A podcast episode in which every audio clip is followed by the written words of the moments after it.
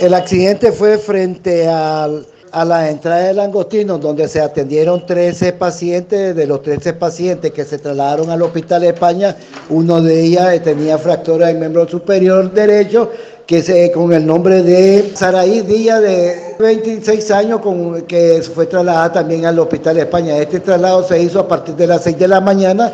Se trasladaron todos los pacientes al Hospital España. Fue trasladado por la Cruz Roja Filial Chinandega, donde también se atendieron a muchos pacientes en esa misma área y otros que no fueron atendidos porque no había necesidad de traslado. el 90% de los pacientes presentaban escoriaciones, presentaban hematomas o golpes fuertes y presentaban eh, también eh, descontrol de que estaban las personas eh, con histerismo. Pero estas personas se, se trasladaron de inmediatamente al Hospital de España.